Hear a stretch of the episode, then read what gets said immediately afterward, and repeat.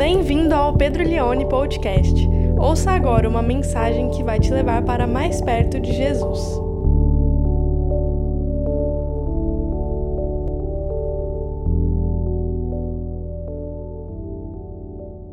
João 17, do 20 ao 26. Vamos ler a palavra de Deus. Quero falar hoje sobre aperfeiçoados na unidade. João 17, 20. Vamos ler a palavra de Deus. Não peço somente por esses, mas também por aqueles que vierem a crer em mim por meio da palavra que eles falarem, a fim de que todos sejam um. E como tu, ó Pai, estás em mim e eu em ti, também eles estejam em nós, para que o mundo creia que tu me enviaste. Eu lhes transmiti a glória que me deste, para que sejam um, como nós o somos. Verso 23 eu neles e tu em mim, a fim de que sejam aperfeiçoados na unidade. Daí eu vou tirar o título do sermão, vamos falar sobre aperfeiçoados na unidade, para que o mundo conheça que tu me enviaste e os amaste, como também amaste a mim. Pai, a minha vontade é que eu, Pai, a minha vontade é que onde eu estou também estejam comigo os que me deste para que vejam a minha glória que me conferiste, porque me amaste antes da fundação do mundo. Pai justo, o mundo não te conheceu, eu, porém, te conheci, e também estes reconheceram que tu me enviaste. Eu lhes fiz conhecer o teu nome e ainda o farei conhecer, a fim de que o amor com que me amaste esteja neles e eu neles esteja. Vamos orar. É a oração do nosso Senhor. Nós estamos aprendendo a orar junto com a oração de Jesus. E hoje nós vamos terminar o capítulo 17. Quando começou a pandemia, em 2020, eu me lembro de conversar com o meu pai. Não lembro nem se foi pessoalmente ou se foi por, por WhatsApp, falando assim para ele: Olha, eu acho que agora as pessoas vão se unir, porque agora a gente tem um inimigo em comum. Nós estamos atravessando uma pandemia, nós estamos atravessando um momento difícil que Pan é tudo, todos, né? Pan vem do grego, pandemia, é uma epidemia em tudo. Então eu lembro de eu falar isso para ele, que eu via uma, uma possibilidade de estarmos assim, na mesma página, todos juntos como humanidade. Você sabe que exatamente o que aconteceu foi o oposto disso. A gente conseguiu, a pandemia, ela, ela conseguiu separar cada vez mais ainda cada um de nós. A gente começou a discordar de coisas que a gente nunca discordou antes e foi um momento muito muito conturbado. Além do, da questão do vírus, além da questão da preocupação com a nossa saúde, a gente teve que ter muita, muita maturidade emocional para lidar com tantas coisas. Quando a gente olha para o mundo, cada vez mais é difícil a gente conseguir se unir em prol de algo. Às vezes a gente consegue se unir com as pessoas do nosso trabalho, mas porque todo mundo ali ganha dinheiro para poder trabalhar, né? A gente chama, não, o meu time, a minha equipe, mas na verdade é um bando de gente reunida porque precisa ganhar dinheiro, precisa comer, precisa viver e estão ali em prol desse trabalho, mas porque são pagos para isso. Vivemos num mundo cada vez mais separado, separatista, faccioso. A facção, a separação, são características das obras da carne. Se você ler, por exemplo, Gálatas, quando o, o Paulo apóstolo está falando sobre o fruto do Espírito, as obras da carne, você vai perceber que uma grande característica da, da natureza humana é a separação, é a facção. Ah, a gente não consegue, às vezes, se reunir nem mais no grupo da família, no WhatsApp. Quem nunca fez um grupo da família no WhatsApp e deu pau? O grupo deu pau. Alguém saiu do grupo porque era o grupo da família. Gente, se a gente não consegue ficar nem no grupo da família, tem um grupo lá do, do nosso condomínio que está expressamente colocado lá na descrição: não falar de religião, não falar de futebol, não falar de política. E sempre tem alguém que insiste e vai lá e fala, né? Então a gente, para ter unidade, muitas vezes a gente precisa deixar de falar de algumas coisas na perspectiva do mundo, como nós vivemos. Porque na verdade o que a gente busca é muito mais uniformidade do que unidade. Nós estamos no final da oração de Jesus, em João capítulo 17. Onde nós estamos? João capítulo? Tá. Então a gente está em João capítulo 17. Por três semanas nós falamos sobre a oração de Jesus. A primeira semana a gente falou que Jesus, o primeiro pedido dele ao Pai foi: Pai, glorifica o teu filho, para que o teu filho glorifique a ti. Esse foi o primeiro pedido da oração de Jesus. O segundo pedido que Jesus faz ao Pai é: Senhor, protege-os do mundo, guarda-os do mundo. Ele ora pelos apóstolos. Primeiro, Jesus ora por ele. Segundo, Jesus ora pelos onze apóstolos. E ele, além de pedir proteção, ele pede santidade, ele pede santifica-os na verdade. A tua palavra é a verdade. A gente viu isso semana passada. E o terceiro pedido que Jesus faz, e o último, agora ele pede por unidade. Então ele já pediu por glorificação por ele, ele pediu por proteção, por santificação e por fim ele está pedindo por unidade. Só que quando ele vai pedir por unidade, ele vai pedir por aqueles que viriam de crer, que somos nós. O que é muito interessante, porque dois mil anos atrás Jesus orou por você, Jesus orou por mim. Eu quero chamar sua atenção, por exemplo, em João 17, o primeiro verso, que é o 20, ele diz o seguinte: Não peço somente por estes, mas também por aqueles que vierem a crer em mim por meio da palavra que eles falarem. Ele fala de estes, aqueles e eles no verso 20. Nós somos aqueles do verso 20. Pai, não peço somente por esses, mas também por aqueles, ou seja, nós que vierem a crer em mim. E como que a gente crê em Jesus? Jesus apareceu para você já? Quem pregou o evangelho para você? Foi um anjo? Foi um anjo que pregou o evangelho para você? Não. Por mais que a gente tenta né, espiritualizar a nossa conversão, mas não, alguém pregou para nós. Ah, mas eu estava lendo a Bíblia. Como é que a Bíblia chegou na sua mão? Alguém trabalhou nisso. Um folheto, alguém trabalhou nisso. Desde que Jesus foi assunto aos céus, as pessoas se convertem através do Espírito Santo por meio da pregação da palavra. É a igreja que prega. Então Jesus está dizendo: não peço somente pelos onze, mas também por toda a igreja que vai vir a crer por meio do evangelho, ou por meio da palavra que eles falarem. Uma geração que deixar de pregar o evangelho, a igreja morre. Uma geração. Porque o evangelho, ele é anunciado, ele é pregado, ele é ensinado, ele é exposto por meio de cada um de nós. Deus usa a igreja, Deus usa as pessoas para dar sequência no evangelho.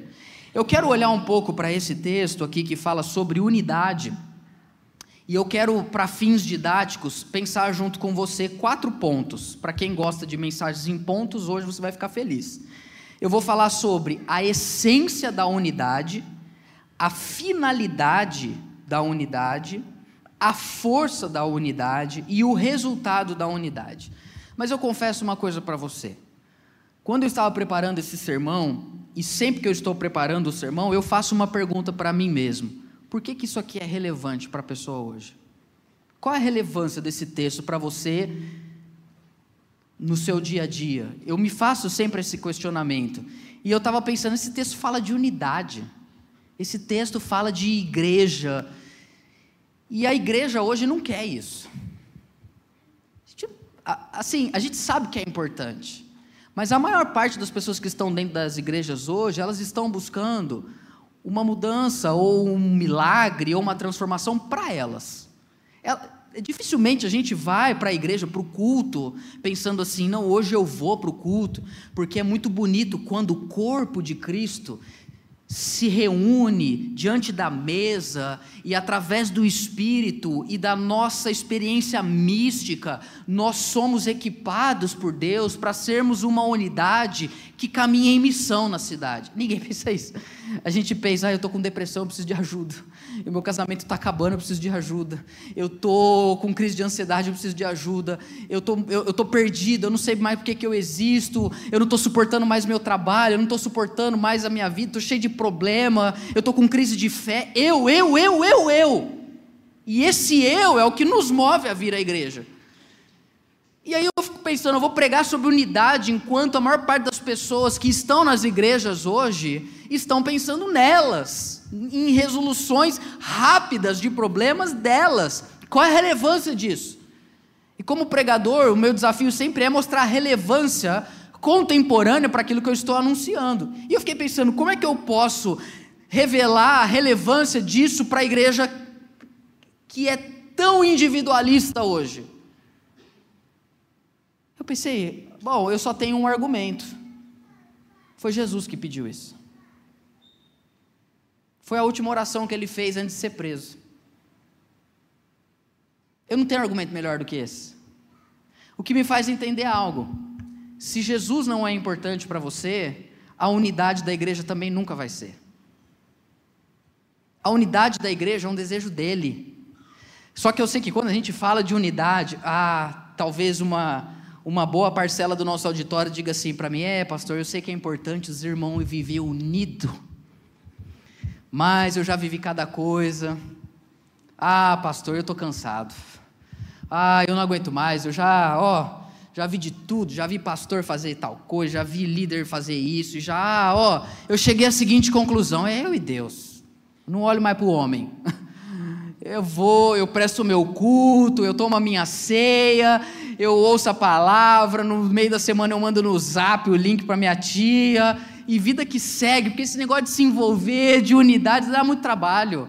Isso aí só fere, eu estou cansado, eu não aguento mais não aguento mais ser, eu não aguento mais ser ferido pela religião. Eu quero falar com você hoje também, porque talvez você entendeu errado que seja unidade. O núcleo do que é unidade é João 17. Então vamos mergulhar um pouco nisso. Vamos começar um pouco falando sobre a essência da unidade. Jesus está orando. No verso 21, ele continua falando com o Pai. E ele diz o seguinte, João 17, 21 a fim de que todos sejam um. Essa, esse é o primeiro pedido de Jesus.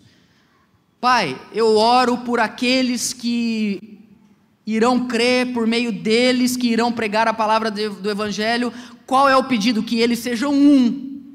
Esse um é algo, é algo muito único da teologia bíblica, porque um tem a ver com uma, uma representação ou uma unidade representada em algo que é maior do que nós. Eu vou explicar. Por exemplo, os puritanos gostavam de dizer que existe apenas duas pessoas no mundo: Adão e Cristo.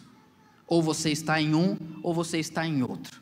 Como pecadores e raça humana caída, nós todos estamos em Adão, porque os nossos pecados nos separaram de Deus, então nós somos uma humanidade tem algo que faz a gente ser um só, que é o pecado. Todos pecaram e destituídos estão da glória de Deus.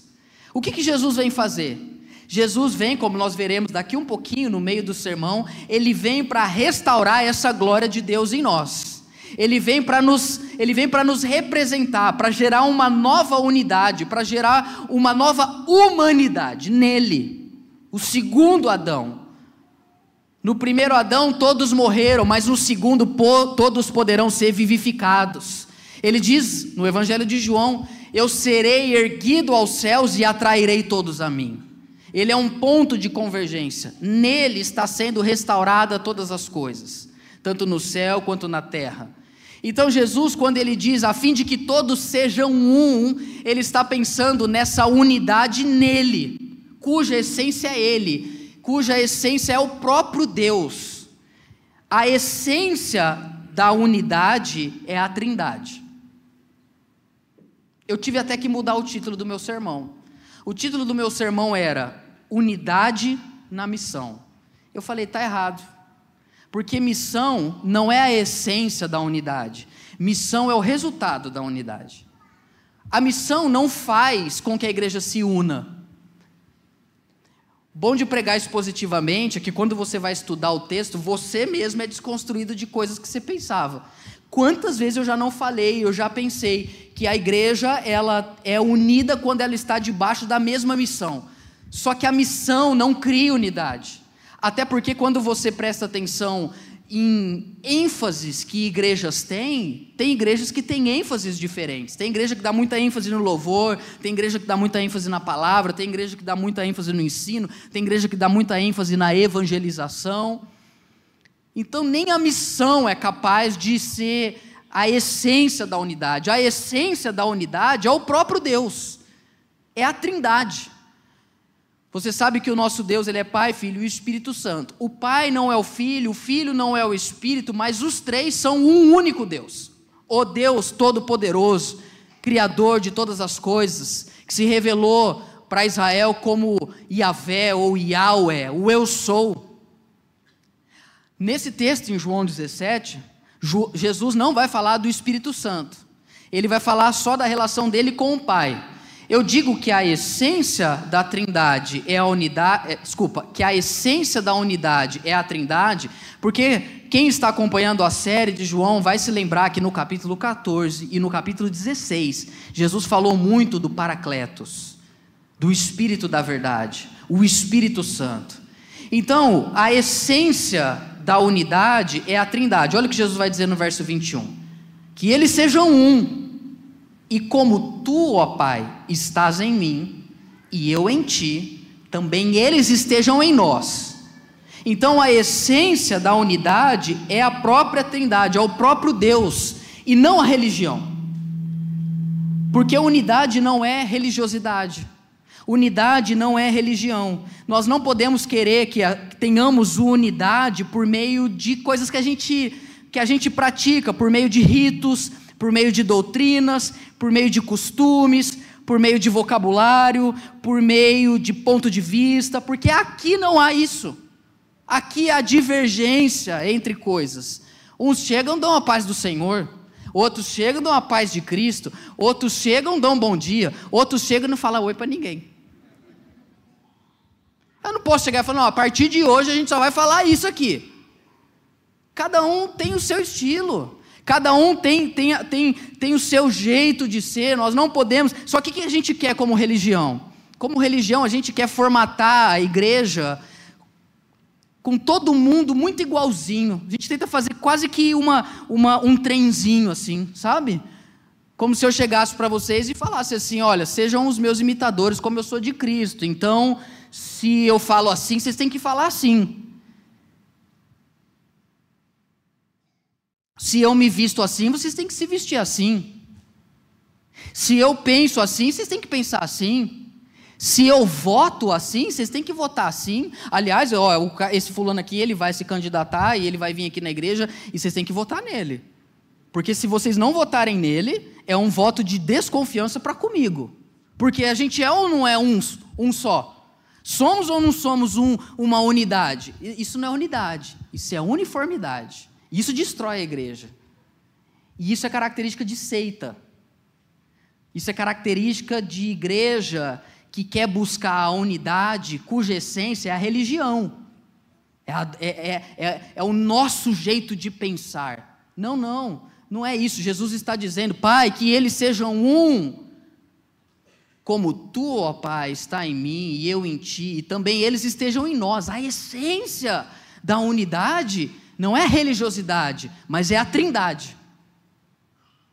E quando a essência da unidade é a trindade, o resultado é muito diferente. Porque quando a gente busca é, ter unidade por meio da religião, a religião é separatista. A religião ela tem essa visão de eu contra vocês. Olha, porque agora, como eu sou convertido, eu não posso mais e não sei o quê, então eu não converso e tal. Então a tendência, a pessoa se converte, ela se separa. E Jesus orou: Eu não peço que os tire do mundo, peço que o Senhor os proteja, mas não que os tire. E quando a gente visa, não, a nossa igreja, irmãos, a Igreja Vida foi Deus levantou a Igreja Vida para trazer um grande avivamento em Ribeirão Preto. É muita arrogância um pastor falar isso, fala a verdade. Ah, então quer dizer que entre 250 igrejas em Ribeirão Preto, Deus escolheu a Igreja Vida para trazer um grande avivamento. Ninguém mais presta. Todo mundo que tem esse discurso exclusivista, ou esse discurso de algo que Deus vai fazer aqui, através de nós, e vai abalar o mundo, isso não é unidade. Vocês estão me entendendo, gente? Por que, que vocês estão assim? Meu Deus. Pastor, que benção, que palavra. Pena que quem precisava ouvir não está aqui.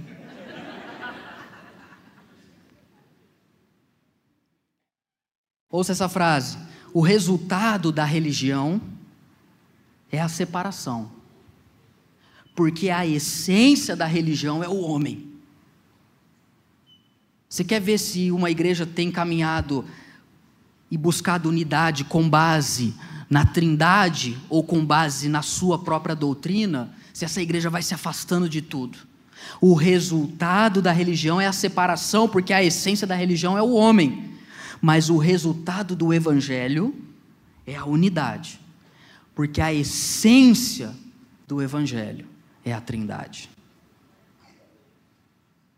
É muito bonito a gente pensar que o Pai, o Filho e o Espírito Santo são três pessoas distintas, mas que compõem um único Deus.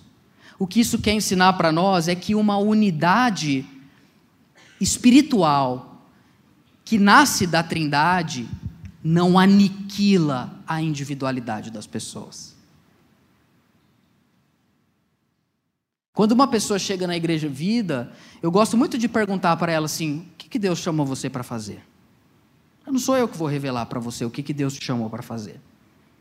Pode ser que o que Deus chamou você para fazer é, seja viabilizado e está bem próximo daquilo que Ele chamou essa igreja para fazer.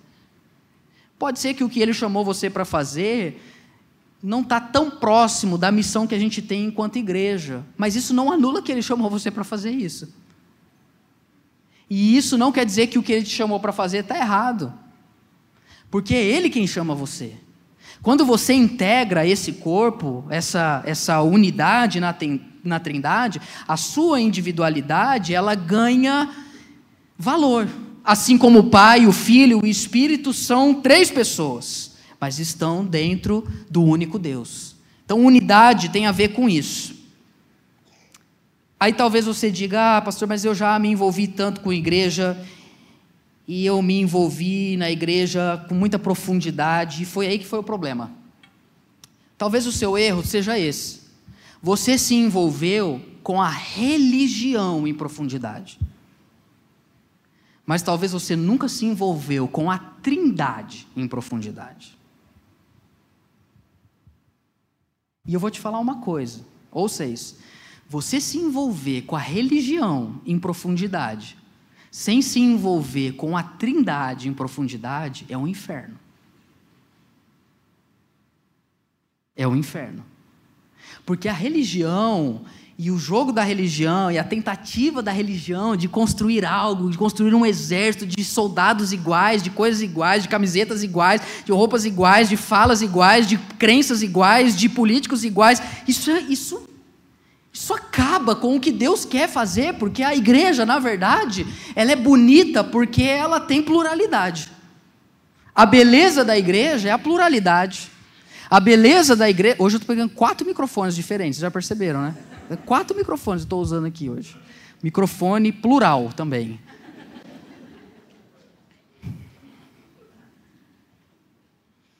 A beleza da igreja, eu gosto da frase do Philip Yancey, que a igreja foi a primeira instituição no mundo a unir homens e mulheres, escravos e livres, ricos e pobres, judeus e gentios. Pode aplaudir ao nosso Deus por isso?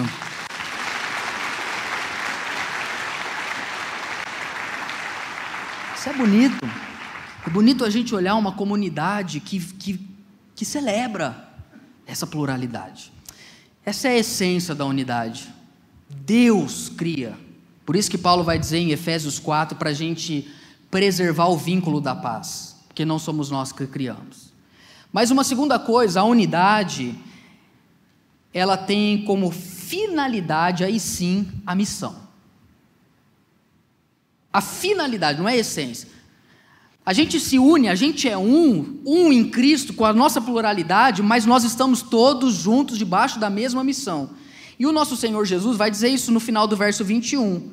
Ele diz: Ó oh, Pai, estás em mim e eu em ti, também eles estejam em nós, para, olha o para quê? Olha o resultado da unidade para que a igreja seja bem grande e o prédio maravilhoso e todo mundo venha no culto.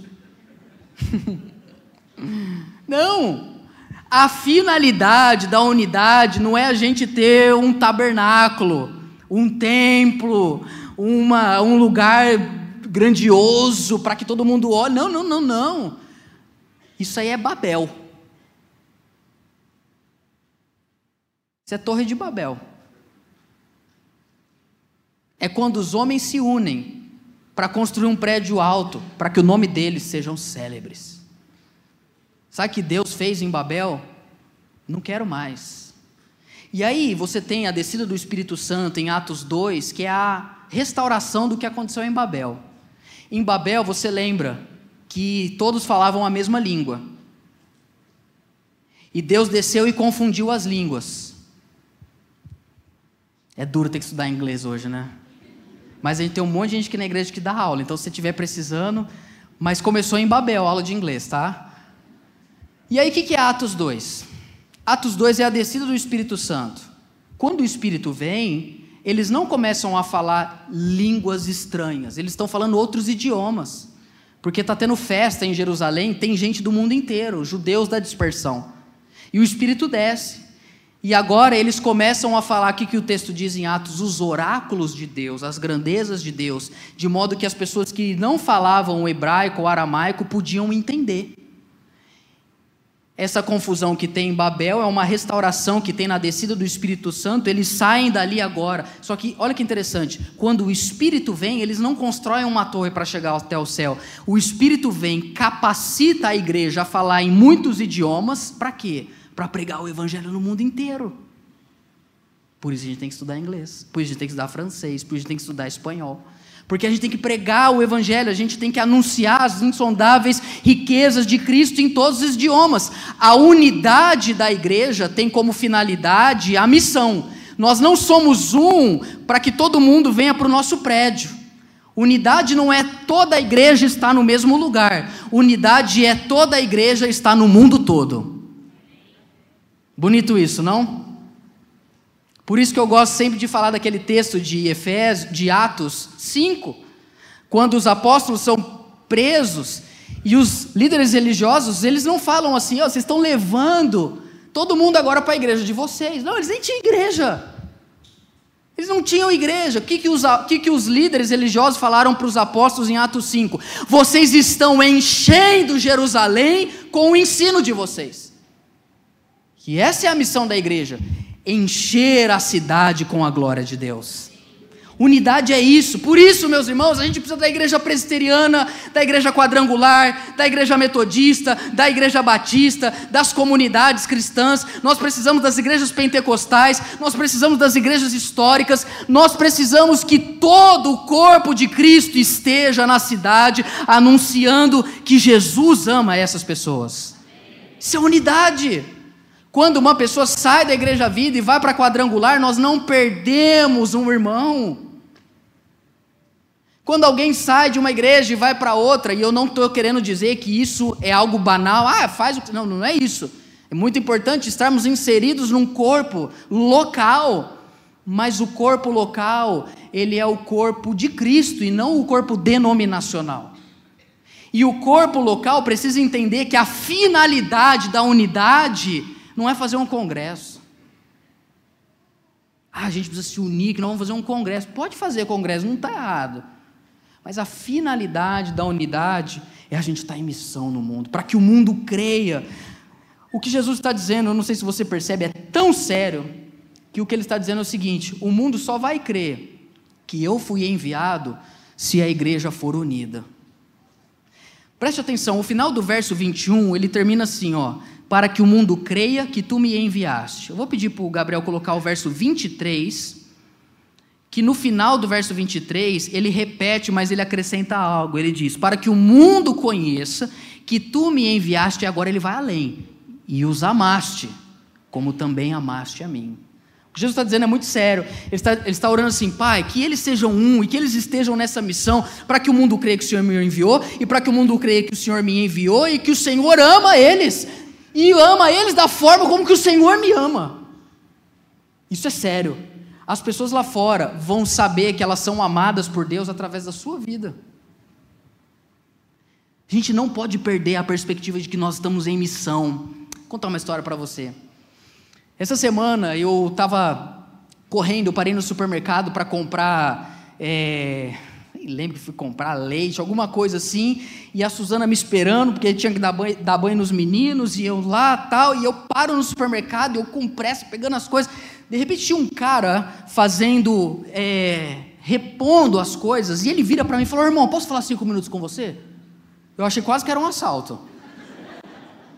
A primeira coisa que ele falou, posso falar cinco minutos com você? A primeira coisa que eu pensei, eu, é eu pensei assim, não. Não, cara, porque eu preciso ir para casa, dar banho, minha mulher é muito brava, você não tem ideia. Que... Aí, ele, aí ele falou, posso falar cinco minutos com, com você? Aí eu pensei, não, e falei, claro. Pensando, meu Deus, esse cara, o cara trabalha no mercado. Aí ele olhou para mim e falou, aí ele olhou para mim e falou, cara, eu, tô, eu quero saber se eu tô com a consciência certa ou errada, morou? Aí, aí, ele, aí ele falou assim para mim, eu estava no ônibus e ele estava com muito ódio. Eu olhei para a mão dele, sem brincadeira, ele estava com a mão assim, eu falei, ele vai me dar um soco, velho. Eu falei assim, pode falar, o que, que você precisa? E eu pensando assim, cara, eu preciso ir embora. Ele falou assim, irmão, eu vou te falar um negócio, eu estou com a consciência aqui pesada, eu queria saber se acha que eu estou certo ou estou errado. O motorista parou, ele deu uma volta na cidade, desceu para tomar um café, dois moleques entrou no ônibus, pulou a catraca, sentou e ninguém falou nada. Quando o motorista voltou, eu disse assim: "Ô, oh, motor, esses dois aqui não pagaram". Aí o ônibus inteiro se voltou contra mim. E essa hora eu já estava pensando assim: o que, que será que a Suzana está pensando agora que eu estou tão atrasado? Sabe por quê, irmãos? Entendo por que eu estou contando essa história. Porque eu esqueci que quando eu vou no mercado, eu ainda continuo em missão. E ele falou assim para mim: o ônibus se voltou contra mim, você acha que eu estou errado? Aí o motorista falou assim: enquanto esses dois não pagar, eu não saio. Aí ele falou que o ônibus inteiro falou para ele: e aí, tá vendo? Eu tenho que trabalhar, mano, não sei o quê. Bah. Outros falou, não saio. Aí o ônibus falou o seguinte, então nós vamos pagar. Aí pagou os dois passos para os meninos e depois todo mundo virou para ele e falou, aí, ó, tá satisfeito? Pronto. E o cara revoltado. Aí ele vira para mim e fala, eu estou certo ou eu estou errado? E aí?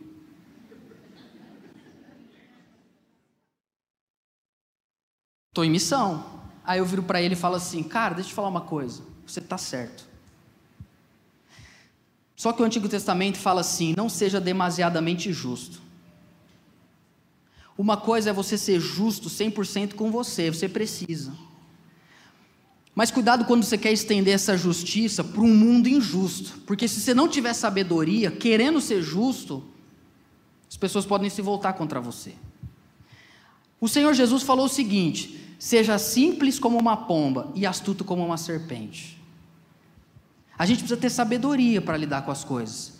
Você teve uma atitude correta, mas talvez faltou um pouco de sabedoria. Você acha que eu não fui sábio? Ele perguntou para mim. Nessa hora a mão já abriu. Eu falei, glória a Deus. Eu falei assim para ele: a questão não é, não é se você foi sábio ou não. A questão é que hoje você pode usar essa situação com sabedoria para a próxima. Você está certo, mas talvez a abordagem poderia ser diferente. E eu vi que ele ficou meio assim. Aí, antes de eu ir embora, isso tudo demorou 32 minutos. Não, brincadeira. Foi muito rápido. Eu cheguei perto dele, bati a mão no ombro dele e falei assim, cara, mas mesmo assim, deixa eu te falar uma coisa. Vale a pena ser justo. Você não está errado. Você fez o que é certo. Aí ele virou para mim e falou: Ô, oh, cara, eu também sou cristão. Falei, amém, então beleza. E fui embora. Aquele dia eu aprendi uma grande lição: a finalidade da unidade. A gente está em missão, a gente não pode esquecer que a gente está em missão o tempo todo. Unidade não é o prédio, tá com todas. Deixa eu recomeçar a frase. Unidade não é estar todo mundo no mesmo prédio, mas unidade é estar todo mundo no mundo. Toda a igreja no mundo, pregando que Deus ama e se importa com as pessoas. A terceira coisa que eu diria é a força da unidade. Vamos lá. A essência da unidade é a trindade. A finalidade da unidade é a missão. Mas o que, que dá força para a gente se manter unido? Porque não é a missão. O que, que fortalece a igreja para que ela permaneça? O que, que nutre a unidade? O que, que, o, o que, que gera combustível? Qual é a força? Qual é o poder que reveste a igreja para ela se manter unida? é a glória de Deus. Vamos ler verso agora, volta 1 ou 22 para mim. Jesus diz algo: Eu lhes transmiti a glória que me deste, para que sejam um, como nós o somos. Olha que bonito esse verso 22. Para que sejam um, no verso 22, é um resultado de algo que Jesus mostrou para os onze. O que Jesus mostrou para eles? Eu lhes transmiti a glória que me deste. A palavra doxa no grego, glória, mas a palavra glória no, no, no conceito bíblico, ela tem um, um, sentido no Antigo Testamento de peso, cabode, a palavra do hebraico. Algo denso, a glória de Deus é algo pesado, você sabe que Deus está ali. No Novo Testamento, a glória ela tem contornos maiores do que isso. Ela significa também radiância, beleza, exuberância. Por isso que João 1 começa o seguinte: o Verbo se fez carne, vimos a sua glória, glória como do unigênito do Pai. O que, que os apóstolos, o que, que João está dizendo? Nós vimos a glória de Cristo. Nós olhamos para Cristo e nós não enxergamos apenas um líder religioso ou apenas uma religião. Quando nós olhamos para Cristo, nós entendemos que antigamente, outrora, Deus falou por meio dos profetas, mas agora ele se revela por meio do Filho. Nós conseguimos perceber que Jesus é a face de Deus, ele é o nome de Deus. Quando Moisés pergunta para Deus qual é o teu nome, Deus não fala, Deus diz: Eu sou. Mas quando vem Jesus, ele revela o nome de Deus, ele revela a glória de Deus. Qual é o nome de Deus? Jesus. Porque o nome Jesus significa Yahvé é a salvação. Então o nome de Deus é salvação, redenção, transformação, misericórdia, e isso é glorioso. E o que Jesus está orando e falando ao Pai é que os onze são um, se tornaram um, porque eles tiveram a mesma visão. Qual é a visão que eles tiveram? Eles viram a glória de Cristo. Entenda algo, essa é a força que mantém uma igreja unida. Toda a igreja olha e vê Cristo glorioso. Mas a gente não acha que isso é suficiente. A gente precisa criar uma outra visão para a igreja ser unida a ponto da gente chegar para alguém e falar assim: qual é a visão da sua igreja? Não dá raiva essa pergunta? Qual é a visão da sua igreja? O que a pessoa está querendo dizer? Ah, o, o que une a sua igreja? Ah, não, a visão da nossa igreja, a nossa igreja é uma igreja em células. A nossa igreja é uma igreja reformada. A nossa igreja é uma igreja de programas. A nossa igreja é uma igreja pentecostal. A nossa igreja é uma igreja. Qual é a visão da tua igreja? Depende do apóstolo, irmão. É o que ele falar. A visão da minha igreja é a visão do apóstolo. Então você tem que ver como é que ele acorda no domingo, porque cada domingo é uma visão. Vocês gostam, né, dessas coisas assim?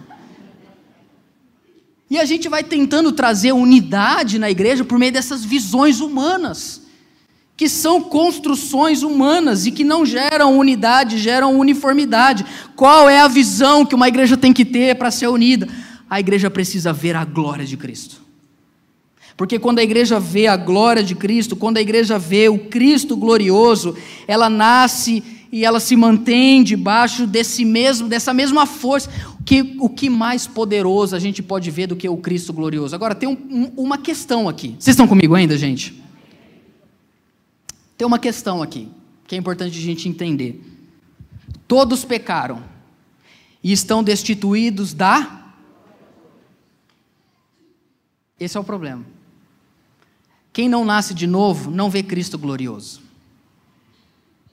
Esse é o problema. E o problema é que na igreja tem um monte de gente que não nasceu de novo. Elas veem o Cristo da igreja e não o Cristo do Pai. Todos pecaram e estão destituídos, estão privados da glória de Deus. Lembra quando Paulo vai escrever lá aos Coríntios, ele diz que agora não, agora na nova aliança, o véu foi tirado. E agora a gente olha para Cristo e a gente contempla a glória dele. E nós somos transformados de glória em glória. É isso que Paulo está dizendo. Essa, essa mancha que o pecado trouxe de não conseguirmos ver a glória de Cristo é tirada quando o Espírito vem habitar em nós, o véu é tirado. Ele está fazendo uma analogia ao que aconteceu com Moisés, porque Moisés via Deus, entre aspas, face a face. E Paulo está dizendo, mas agora não, agora a gente contempla, e nós precisamos continuar contemplando esse Cristo glorioso, porque é a contemplação do Cristo glorioso que faz com que a gente se mantenha unidos como igreja. Porque se a gente for olhar para outras coisas, aí não tem como ter unidade. Unidade não é afinidade. Outra coisa que nos ensinaram errado. O que é unidade? A gente, a gente quer, a gente procura às vezes uma igreja para a gente se envolver onde todo mundo é igual a gente. Essa igreja não é boa, viu? Unidade, aí a gente quer tentar ficar aprendendo, a gente quer tentar gerar uma igreja por meio de agradar todos os tipos possíveis de pessoas para que a gente tenha uma igreja. Então a gente vai criando igrejas dentro das igre da igreja. Preste atenção, 100 anos atrás não tinha rede de jovens. Não tinha rede de homens. Não tinha rede de mulheres. Não tinha rede de casais. Não tinha rede de casais que, tem, que não tem filho. Não tinha rede de casais que não tem filho e é pai de pet. Não tinha rede de jovens maduros, não casados, que são pai de pet e querem ir na academia. Então a gente vai criando um monte de igreja que não é para gerar unidade. A gente vai gerando igreja para agradar consumidor. Igreja à moda da casa. Então a gente vai, vai, vai criando a rede de homens que gostam de pesca, rede de mulheres que não gostam de ser casadas, rede de e sabe, a gente vai criando, a gente vai gerando isso, e no fim, isso não é igreja, isso é clube. Amém? Isso não é igreja. Isso é clube. Por quê? O que é clube? É você sentar com seus amigos que são tudo igual a você são casados, estão ficando careca, não sabe mais o que faz da vida, não estão conseguindo dormir por causa dos filhos, aí você senta lá e vocês, ah, que coisa difícil, não sei o que e tal, ou oh, minha mulher não é fácil, não sei o que e tal, sabe? Uma vez meu sogro estava conversando com alguns amigos e eles tudo reclamando, eu falei, cara, você casa com homem então, aí você não vai ter mais esse problema, ficar reclamando da sua mulher, meu.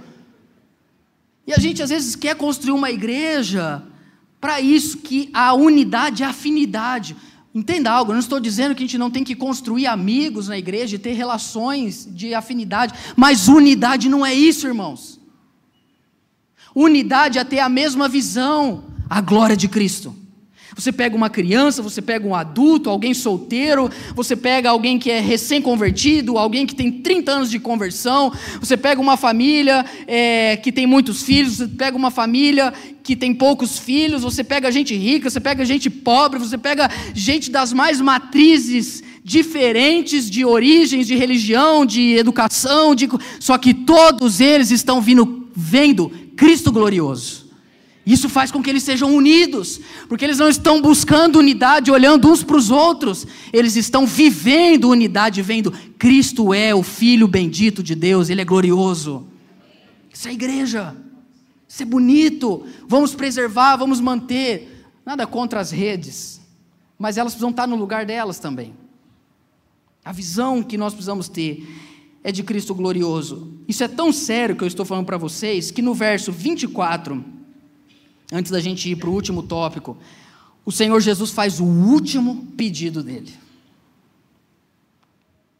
Isso é muito bonito, esse verso 24. Qual foi o último pedido? Ele pediu várias coisas ao Pai. Ele diz assim: Pai, eu tenho a sensação que se eu fosse traduzir assim, tipo assim, é como se Jesus estivesse falando assim, na minha opinião, uma heresia nasce aqui, tá? Presta atenção nisso. Pai, mas você quer saber mesmo qual que é a minha vontade? Qual que é o meu desejo? Pai, a minha vontade é que onde eu estou, e aqui tem uma profunda discussão entre os comentaristas: o que é esse onde eu estou? Na minha interpretação, pelo conteúdo inteiro, pelo contexto inteiro do verso 24, esse onde estou é na posição exaltada de Cristo. Não é onde eu estou aqui, poucos, poucos minutos de ser preso e ser julgado. Onde eu estou é nessa posição, porque ele orou em João 17 que o Pai devolvesse a glória que ele tinha antes da fundação do mundo. Então, assim, Pai, a minha vontade é que onde eu estou, na minha posição gloriosa, também estejam comigo os que você me deu.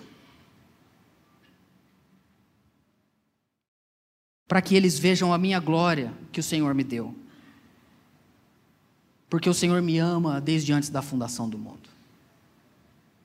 O que eu entendo que Jesus está pedindo ao Pai é assim: Pai, sim, eles vão para o mundo, eles estão, eles estão em unidade, eles vão ser santificados, mas o último pedido, guarda eles até o fim. Guarda eles até o fim, porque o que eu realmente almejo em relação a eles é que eles terminem bem. E que eles, quando tiverem os olhos fechados para a história, quando eles morrerem e eles me encontrarem e eles conseguirem me ver como eu verdadeiramente sou, ah, Pai, eles vão ver algo que eles nunca viram. Essa é a minha vontade, é que eles estejam onde eu estou. O que, que isso quer dizer? Que Jesus ele está pedindo ao Pai que ele guarde os seus, aqueles que o Pai lhe deu, para que eles possam até o fim permanecer tendo essa visão gloriosa que vai crescendo de glória em glória, de glória em glória, mas que chegue no clímax, para que eles consigam ver Cristo como Cristo verdadeiramente é. Isso é bonito, porque Jesus está pedindo isso porque ele ama os seus discípulos. E ele quer os seus discípulos perto dele. Jesus orou para que você e eu fôssemos fiéis até o fim.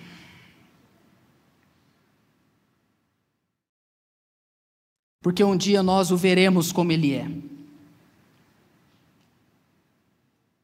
E o nosso temor de terminar perto de Cristo, vendo a glória de Cristo, esse temor que nós temos é o que nos mantém perto do povo que Ele ama. Você tem todos os motivos para dizer assim para mim, ó, oh, pastor, se eu quisesse, eu já eu já estaria fora da igreja. Sim ou não? Você já viu coisa? Pergunta é: por que você está aqui ainda? Sabe qual é a resposta? Porque Jesus orou por você. Porque Ele te ama.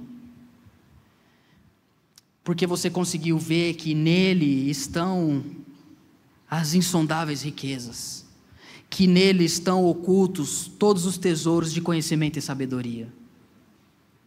Porque você, quando olha para a igreja, apesar das suas imperfeições, contradições, ambiguidades e maldades, Cristo continua glorioso. E a igreja continua sendo o corpo dele. E unidade não é algo institucional. Unidade é algo espiritual. Unidade quem cria é Deus. E meu irmão, quando a gente se reúne aqui, e eu quero falar isso para ir para o último ponto. Por que, que o culto público é muito importante? Eu vou te fazer uma pergunta. Qual outro lugar, durante a sua semana, o Cristo glorioso é pregado almejado e celebrado. Nenhum outro lugar. Na empresa pode até ter uma devocional, mas por trás, às vezes, é outra intenção. Não está errado. Pode ter algumas coisas, mas quando a gente se reúne aqui, Cristo é a busca da nossa alma. E a gente vem aqui e prega e anuncia a glória dele, a gente exalta ele. Isso nos relembra que a gente pode estar tá vendo um monte de coisa, a gente pode estar tá machucado, a gente pode estar tá ferido, a gente sim pode estar tá com a nossa depressão, sim, a gente pode estar tá com a nossa ansiedade, sim, a gente pode estar tá preocupado, sim, o nosso casamento pode estar por um fio, sim, a gente está machucado pela igreja, mas Cristo continua sendo glorioso. E quando a gente vê que Ele é glorioso, ou a gente se relembra que Ele é glorioso, vale a pena continuar. E é isso que ele está pedindo. Eu, eu transferi para eles a glória que o Senhor me deu. E por fim, verso 25 e 26. chamar o Atos para vir aqui, por gentileza. Os dois últimos versos, eu vou falar sobre o resultado da unidade, que é o amor. Olha o verso 25. Pai justo, o mundo não te conheceu. Paulo vai dizer que a igreja ela é coluna e fundamento da verdade. O mundo não prega Jesus como ele é, porque o mundo não conhece Jesus. Ainda é dentro das igrejas que é pregado o Cristo verdadeiro. Pai justo, o mundo não te conheceu, eu, porém, te conheci. E os meus apóstolos reconheceram que o Senhor me enviou. E o último verso, que é o 26, o último verso da oração, o último comentário que Jesus faz. Eu lhes fiz conhecer o teu nome, que ele revela o nome de Deus. E ainda o farei conhecer. Pode ser que ele esteja falando da ressurreição, ou pode ser que ele esteja falando através do Espírito Santo. Eu ainda os farei conhecer. Para quê? A última finalidade. Eu vou revelar o teu nome, eu vou instruir sobre o teu nome, a fim de que o amor que me amaste esteja neles. Como saber se você se converteu ao Evangelho ou se você se converteu à religião? Simples. Ao ouvir a pregação, você se tornou mais amoroso para com as pessoas ou você se tornou mais arrogante? Se afastou. Ao ouvir o Evangelho, a pregação, você entendeu: ah, eu fui constrangido pela graça de Deus. O resultado da unidade é o amor. O resultado da unidade não é me separar das pessoas. Agora eu sou crente, agora todos vocês se afastem de mim. Não, agora eu tenho o amor de Deus, agora eu quero estar perto das pessoas que precisam de Deus. Agora eu tenho o amor de Deus, eu não olho assim. Olha, olha a lógica da religião. Porque eu sirvo a Deus, eu não posso ficar perto de vocês. Já, ouviu, já viu isso? Sim ou não? Porque eu sirvo a Deus, eu não posso ficar perto de vocês. Isso é religião. Porque o resultado do Evangelho é o amor. Porque eu sirvo a Deus, eu não posso ficar perto de vocês. O Evangelho é assim, ó. Porque eu amo a Deus, o que, que eu posso fazer por vocês? É diferente? Porque eu amo a Deus, como eu posso te ajudar? Como eu posso te acolher?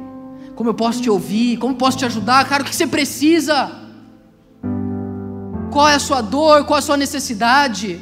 Não, nós vamos te ajudar. Ah, não posso, cara. Tem um monte de coisa na igreja, está corrido. Eu tenho como te ajudar, não tem tempo. Tem rede de jovens, rede de casais, congresso. Não! Uma igreja unida é uma igreja que para e diz: Como eu posso te ajudar? Porque ela tem o amor de Cristo, porque ela se preocupa com as pessoas, porque ela zela. E eu quero terminar, meus irmãos, aplicando isso no contexto da Santa Ceia. Porque eu quero responder uma pergunta: quem pode participar da ceia? Quem pode participar da Santa Ceia do Senhor? Porque Paulo ele é muito claro em dizer: o que vocês estão comendo não é a ceia. Ele diz lá em 1 Coríntios: o que vocês estão comendo não é a ceia do Senhor. Aí ele diz: quem come do corpo e bebe do sangue sem discernir o corpo é acusado, é réu. Você precisa discernir o corpo. Aí a pergunta é: o que é discernir o corpo? E essa é a pergunta teológica que os teólogos debatem entre eles. O que é dis... Quem pode participar da ceia? Algumas igrejas colocam assim: quem batizou. Não está errado, é uma forma de tentar lidar, mas não é isso. Não tem essa ordenança: participa da ceia quem batizou. O que Paulo é categórico é o seguinte: participa da ceia quem discerne o corpo. Aí a gente tem duas opções. Paulo está falando de discernir o corpo espiritual, discernir Cristo, o que ele fez, ou Paulo está falando discernir o corpo comunitário, o que é a igreja?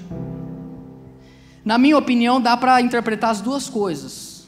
E eu não acho que uma anula a outra. Mas, se você ler 1 Coríntios 11, Paulo termina falando o seguinte: vocês têm que esperar um ao outro para poder comer a ceia.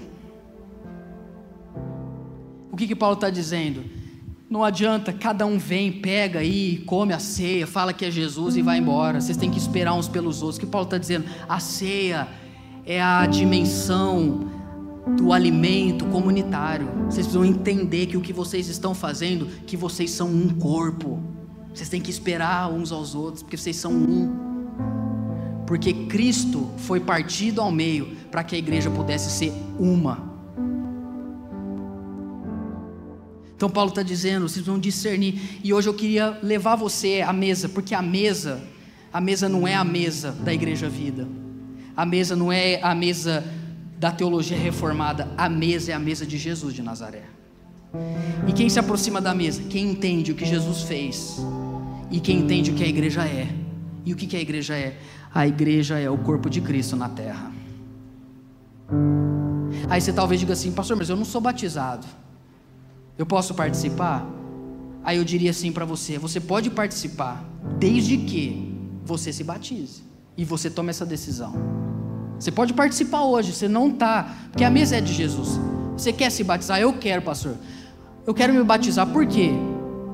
Porque eu creio em Jesus. Porque o batismo não é em nome do Pedro, do Joselito, do Vinícius e do Luiz Aguinaldo da Igreja Vida, amém. Não, não.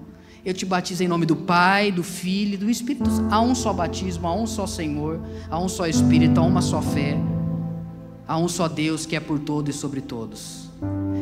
Então, se você quiser participar, eu te convido eu quero me batizar, posso já tomar? Pode. Quando é o próximo batismo? Novembro.